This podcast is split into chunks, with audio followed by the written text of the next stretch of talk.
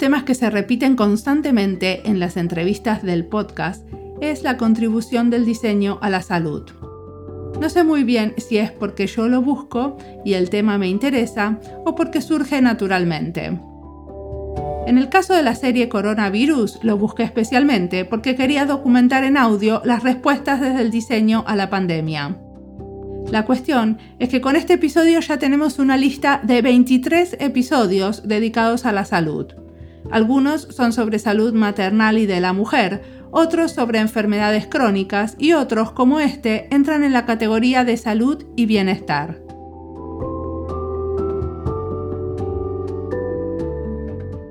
Germán Charum Sánchez es un diseñador que está especialmente dedicado a entender cómo los pacientes con dolor crónico pueden sobrellevar mejor su vida. Nos va a contar cómo llegó a trabajar en el tema y qué está desarrollando. Mi nombre es Mariana Salgado, esto es Diseño y Diáspora.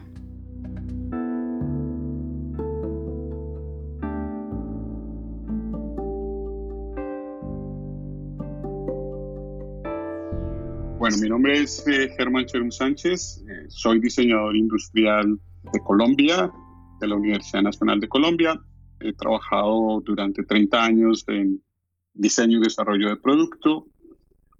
Fui profesor eh, en Colombia durante 20 años de diseño industrial en varias universidades y los últimos cinco años me he dedicado al diseño social y al diseño para la salud Actualmente resido en la, ciudad de Mississauga, Ontario, y bueno, acá estoy. Que es cerca de Toronto eso, ¿no? Es muy cerca de Toronto, estoy a 20 minutos del downtown Toronto, sí. Es una ciudad, como dicen aquí, para hacer crecer la familia. Aquí, esta es una ciudad muy familiar. Donde se muda la gente que quiere más metros cuadrados. Más metros cuadrados y más tranquilidad, sí. Por eso aquí crecen los niños que después se van a Toronto. Sí. Decime una cosa, tenés una maestría en diseño para la salud y eso es algo muy pionero porque vi que había muchas maestrías que empiezan a publicarse en el aire, pero nunca conocí a nadie que ya se hubiera recibido. ¿Qué tipo de cosas hiciste mientras estudiaste?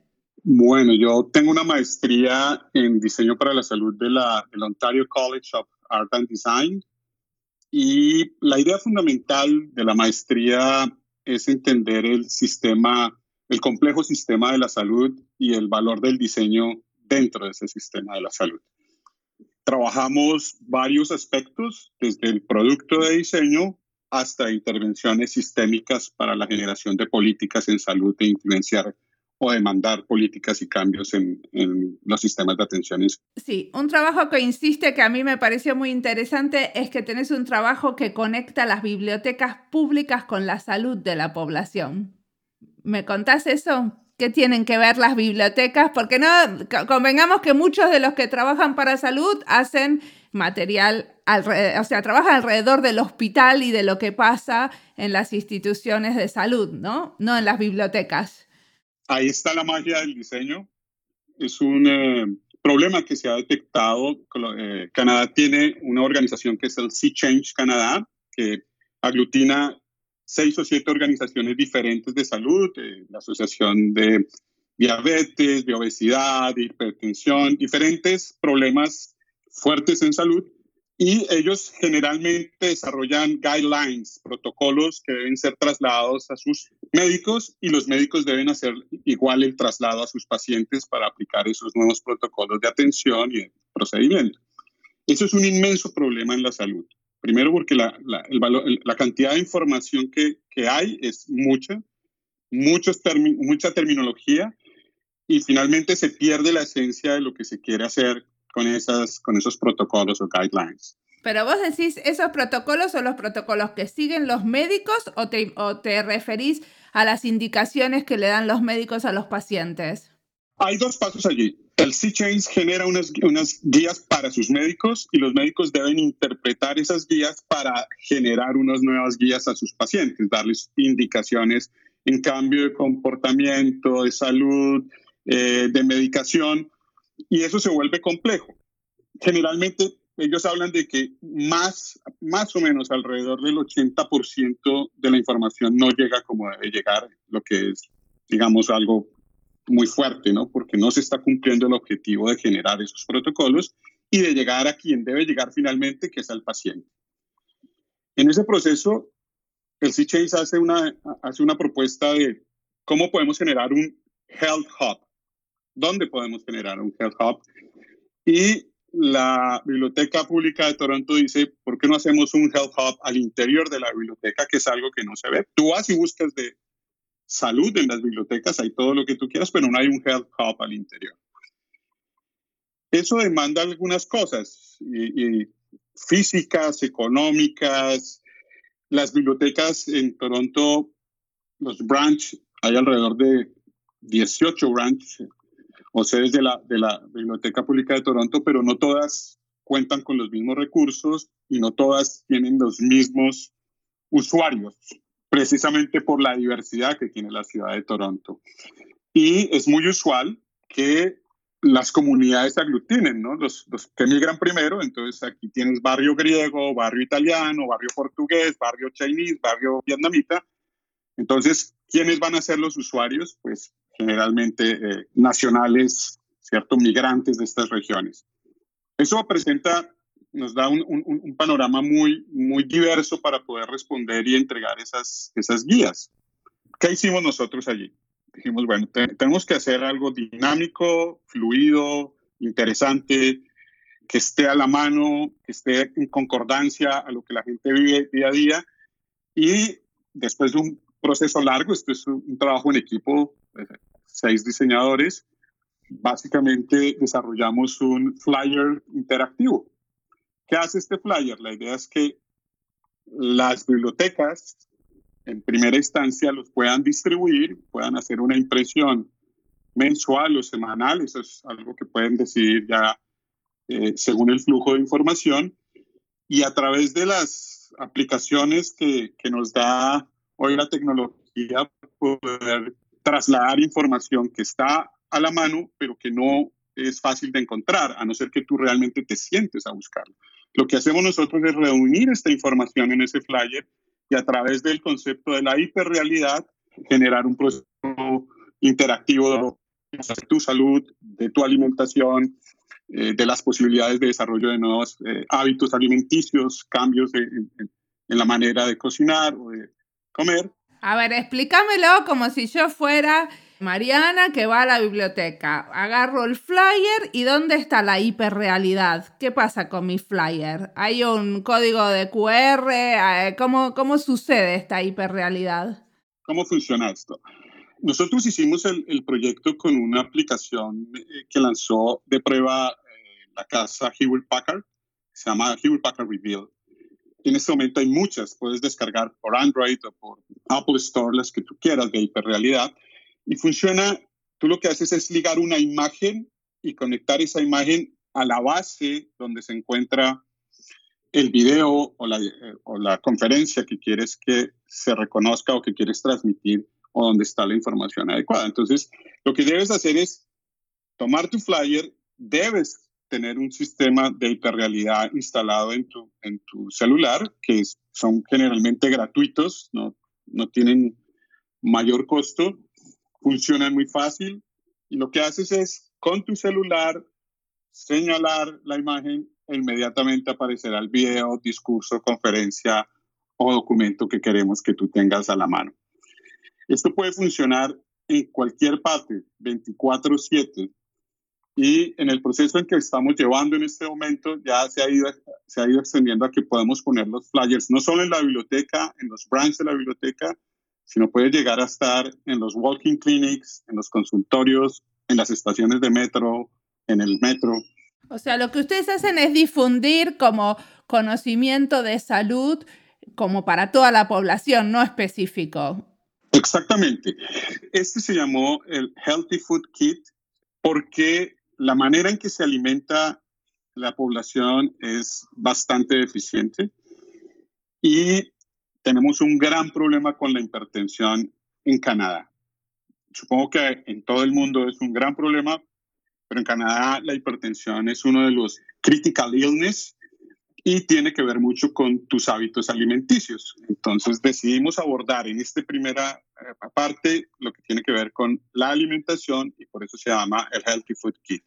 Todo lo que encuentras en el Healthy Food Kit tiene que ver con snacks alimenticios, comida orgánica, cómo ahorrar eh, consumiendo y cocinando buenos alimentos, cómo tratar a los, a los chicos que no comen bien o que no gustan de, de, sentarse a comer adecuadamente, eh, cómo manejar tu tiempo. Entonces son diferentes tips que te van a dar diferentes ideas que están en la web. Nosotros no creamos esa información. Esa información está dispersa en el inmenso mar de la web. Es lo que hacemos es reunir esta información y ponerla a disposición para que la gente, de una manera muy dinámica, amable, rápida ante todo, pueda desde cocinar hasta encontrar buenos alimentos. o sea que mientras lo estabas armando también te beneficiaste. Absoluto. Empecé a entender dónde comprar mejores alimentos. Yo llevo viviendo en Canadá cinco años largos y haciendo, en el desarrollo de este proyecto encontré que la página del gobierno canadiense, la página oficial del gobierno federal de Canadá, te da recetas diarias para comer sano cuando empecé la investigación dije, pero, pero la, gente no sabe qué cocinar y repite las comidas. Y bueno, ¿y cómo compites con una pizza que cuesta 5 dólares 99 centavos y que pueden comer cuatro personas? Pero no sabes las consecuencias de alimentarte y de que eso se vuelva tu costumbre alimenticia. El gobierno canadiense te da 30 recetas mensuales sobre cómo cada día qué cocinar distinto en tu desayuno, almuerzo es una información que está allí, pero no, no te llega, no te llega, la gente no, no llega, porque no leemos, porque adolecemos de tiempo o pensamos que no tenemos el tiempo. Y esta es la época de la instantaneidad. Si en dos clics no tienes la información, ya no quiero leer nada. Es verdad. Y, y, el flyer tiene eso de que al final lo tenés en la mano y como lo tenés en la mano lo lees.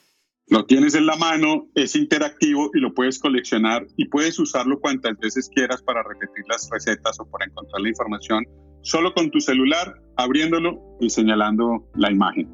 Es todo lo que tienes que hacer.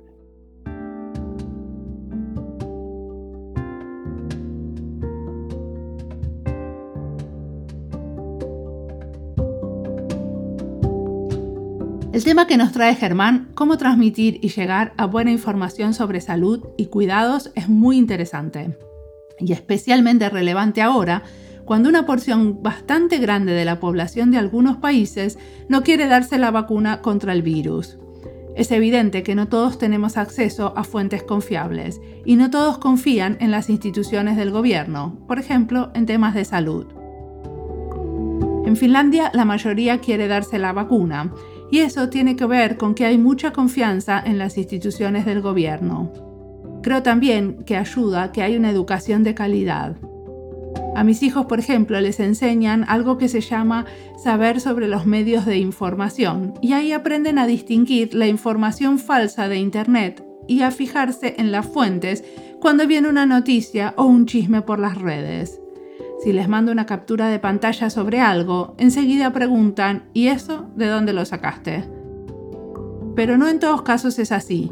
Por eso necesitamos más diseñadores trabajando de la mano de científicos, apoyando las estrategias de comunicación para difundir información confiable en temas de salud. Sigamos escuchando a Germán.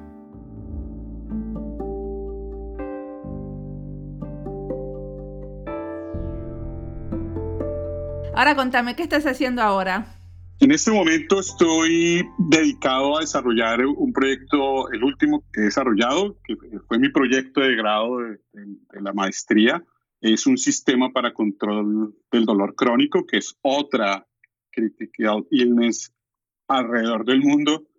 Hasta el año pasado fue codificada como enfermedad crónica, no como síntoma, y eso cambia todo el panorama eh, del manejo del dolor crónico, en cualquiera de sus manifestaciones, porque el dolor crónico tiene diferentes manifestaciones. Yo soy paciente de dolor crónico, yo tengo un dolor crónico neuropático desde hace cinco años. Recién llegué a Canadá, tuve un accidente en el cual mi consecuencia, una de las, de las, las consecuencias es ser paciente de dolor crónico. Y en ese momento entré en un proceso de probar todos los tratamientos farmacológicos existentes, todos. Yo soy un PhD en tratamientos para el dolor a partir de fármacos, desde el más suave hasta el más difícil y a la par de los fármacos, pues venían los antidepresivos. Entonces eh, era casi una droguería, un drugstore ambulante. Porque los fármacos te producían depresión. Depresión, claro, son, buscan deprimir el sistema nervioso para evitar el dolor, pero entonces hay otros que te dan para aumentarlo, para que no te deprimas y no tengas malos sentimientos, pero finalmente es un cóctel supremamente peligroso que termina no solo no arreglando el dolor crónico y sí generando una serie de carencias y dolencias físicas y mentales y las más importantes para mí, sociales. Te alejas de la familia, te alejas de los amigos, pierdes el trabajo, bajas la autoestima, generas dependencia. En ese proceso decidí abandonar las píldoras. Dije, no voy más con esto. Yo no. ¿Y, ahí ya estabas estudiando diseño para la salud? No, todavía no estaba estudiando. O sea que te inspiró, el dolor te inspiró unos nuevos estudios. El dolor me inspiró, empecé a trabajar en cómo, manejar esto de diferentes maneras. Me ofrecí conejillo de indias en, eh, la Universidad de McMaster eh, para probar unos nuevos dispositivos que, que se, se, implantan en la médula espinal, unos estimuladores medulares. Y yo alcé la mano y dije, haz conmigo lo que quiera, pero ayúdame, pero no quiero tomar píldoras. Actualmente lo tengo instalado, yo tengo mi, dispositivo, el cual uso cuando el dolor es eh, básicamente no controlable a partir de, de mi pensamiento, cuando se dispara mucho. Pero ahí entró todo un proceso de cómo puedo yo manejar el dolor de una manera distinta. Yo soy diseñador empecé a juntar las dos cosas. ¿eh? Cómo yo, yo, yo soluciono cosas que a veces no necesitan realmente ser solucionadas. Una mesa es bonita, pero mesas hay muchas. Y unas lámparas son bonitas, pero lámparas hay muchas. Realmente no es un problema. Y este sí empezaba a entender la dimensión de un verdadero problema, de un, de un wicked problem, porque la salud es un problema de esos perversos que no terminas de solucionar nunca. Intentas dar la mejor solución, pero no terminas de solucionarla. En ese proceso encontré la maestría encontré la maestría diseño para la salud. Esto es lo mío. Yo soy diseñador, suena a diseño y yo necesito meterme en esta área porque necesito poder dar una solución o dar, empezar a, a dar unos pasos en el manejo del dolor crónico. ¿Y qué diseñaste? ¿Qué es lo que estás haciendo sobre el dolor? Se junta crisis, ¿no? Se junta crisis, Germán con dolor, maestría y empiezo a estudiar y mi proyecto final, de, pues ni siquiera final, mi primer proyecto es cómo entender el dolor crónico desde un punto de vista no farmacológico. Encuentro tratamientos alternativos muchísimos, conocidos, que los sistemas de salud no absorben por los costos, no los dan. Canadá tiene un robusto sistema de salud, pero estos tratamientos alternativos no están contemplados dentro del sistema de salud pública canadiense. Es decir, que si tú no tienes un buen salario, no tienes acceso a ellos. Te limitas a las píldoras y a lo que tú bien puedas hacer por tu cuenta. Toda mi maestría trabajé, indagué, busqué, hice unión. Todos mis proyectos en la maestría están ligados al, dolor crónico. Y mi propuesta final eh, me pareció maravillosa. Me enamoré cuando encontré un concepto que se llama el art therapy. La terapia a través del arte algo que viene trabajándose desde los años 70, que está allí, pero que ha sido muy poco conocido, muy poco impulsado, precisamente por esa confrontación entre las ciencias duras y las ciencias blandas, de cómo, cómo a través del arte tú vas a solucionarle la vida a alguien que siente dolor. Pero yo era un, un ejemplo, digamos, era un testimonio de lo que había pasado. Cuando yo empecé a trabajar en el dolor y empecé a entender más el dolor y empecé a, a, desarrollar, a crear a partir del dolor, o por el dolor, o con el dolor, el manejo de mi dolor fue mejor, más fácil. Es decir, me permitía concentrarme en cosas que subían el autoestima, que podía verlas realizadas y que ponían mi cabeza en otra parte que no fuera el dolor. Ese es el principio fundamental. Y de allí surgió el sistema de Art Therapy para controlar la, la ansiedad a partir del dolor porque el dolor en sí mismo lo que te produce es la ansiedad, ansiedad y la ansiedad incrementa el dolor, es, el ciclo, ¿cierto?, que se va a generar. A más ansiedad, más dolor, a más dolor, más píldoras, a más píldoras, más depresión, a mayor depresión, más... Es un ciclo que no acaba.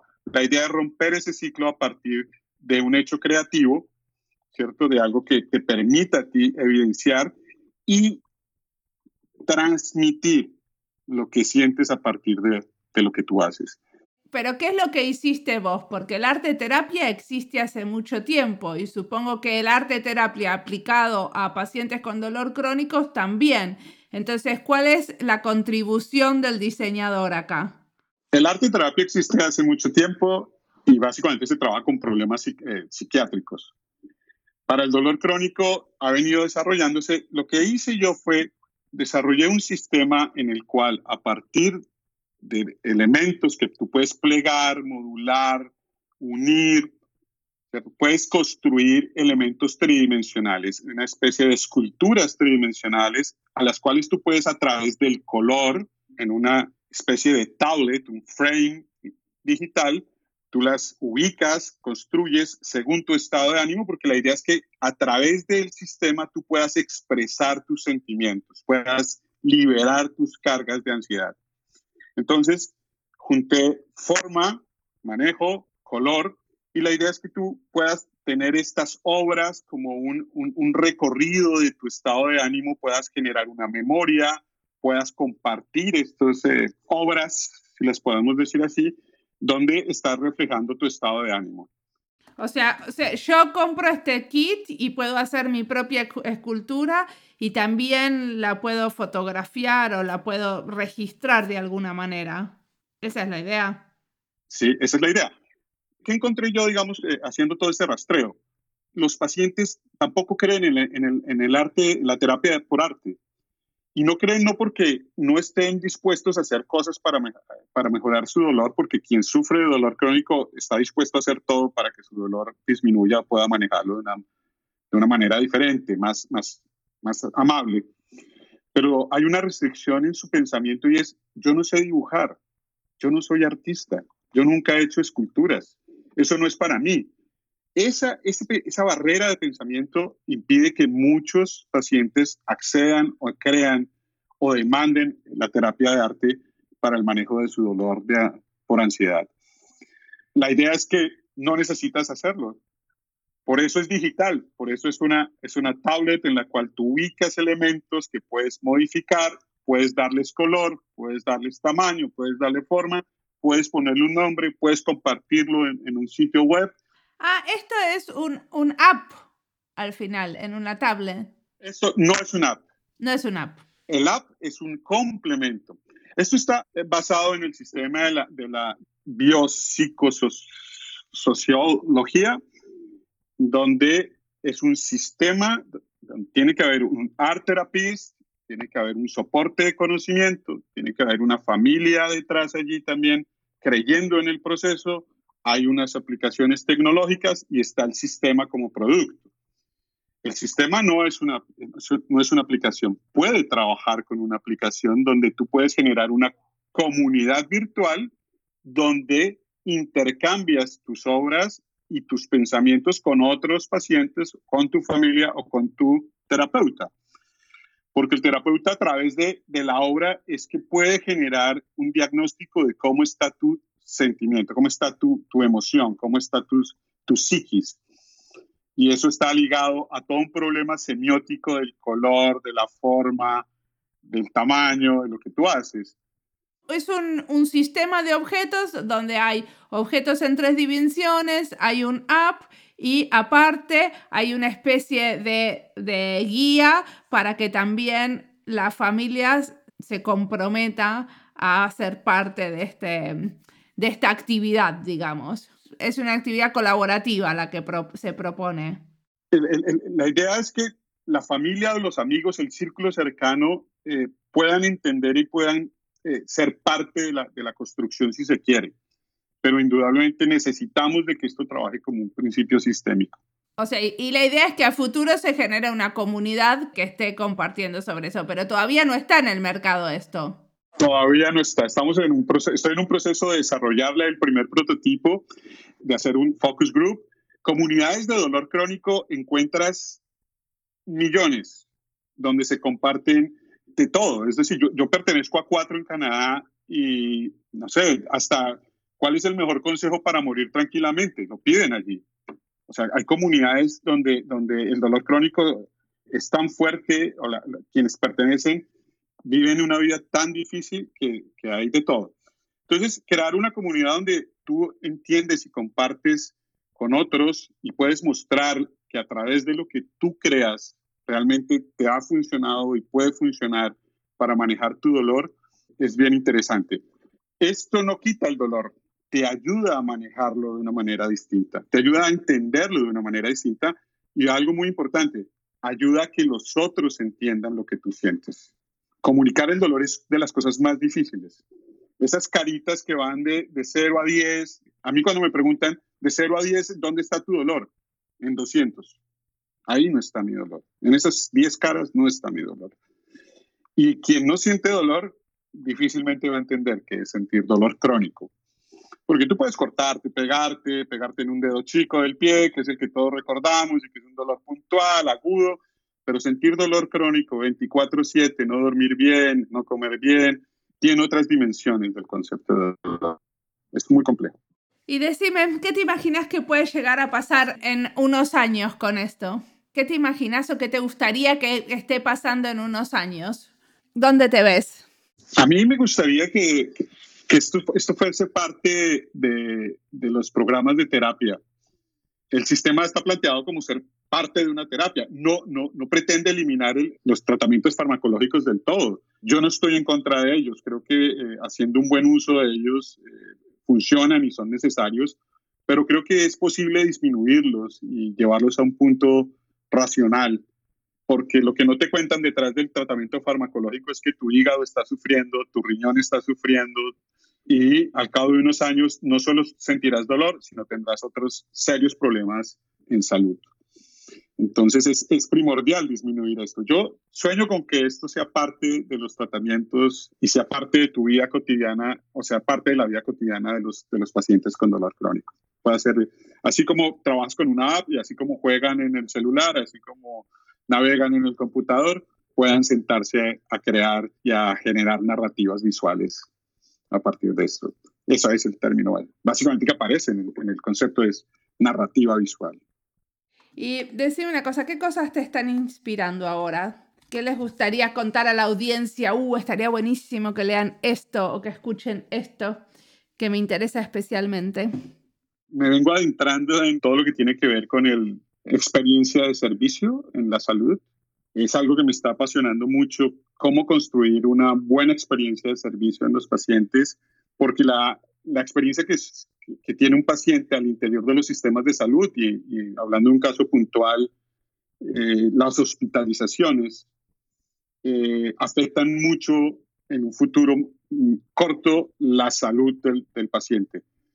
Me hago entender, una mala experiencia al interior de un hospital, que por sí ya es mala por estar hospitalizado, va a afectar otros aspectos de tu salud más, eh, más adelante. Esto está basado en algunas investigaciones de la Universidad de Toronto, en el Hospital St. Michael's. Se han hecho algunos workshops alrededor de esto, de cómo mejorar la experiencia de los pacientes, porque la investigación demostró que una muy buena parte de los pacientes que habían egresado de los hospitales en las dos semanas siguientes regresaban al hospital por afectaciones de salud diferente a la que habían estado primero.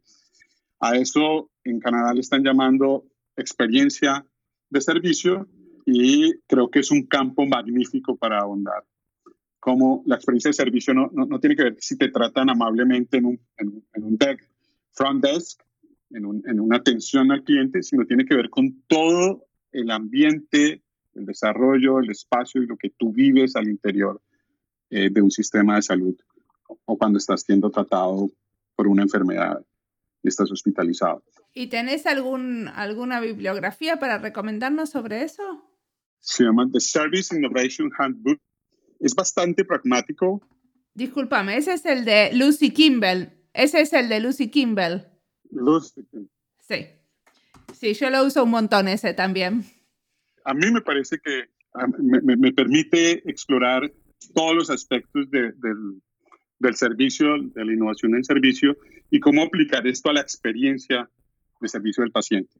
Creo que es, es, es un libro que abre muy buenos caminos para recorrer y yo te cuento que lo uso mucho, incluso traducí muchos de los las bases que tienen ellos, los canvas, al finlandés, porque uso los uso mucho.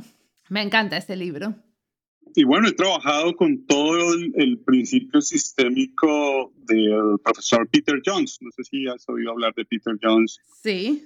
Él tiene unos análisis sistémicos también muy interesantes. Fue mi, mi, profesor, aprendí muchísimo de él y entonces creo que también encontré ahí una mina de conocimiento para adentrarme en el análisis, en el análisis sistémico y en el, en el diseño de sistemas de salud. Eh, creo que es, es, en este momento, digamos, estoy absorbiendo estos y, y por lo que tú mismo decías, es, es la, la, maestría en, en, diseño para la salud es bastante nueva, mucho por descubrir. Entonces, eh, eh, es lo que, por, por el camino que quiero navegar. Buenísimo. Bueno, te agradezco mucho la entrevista.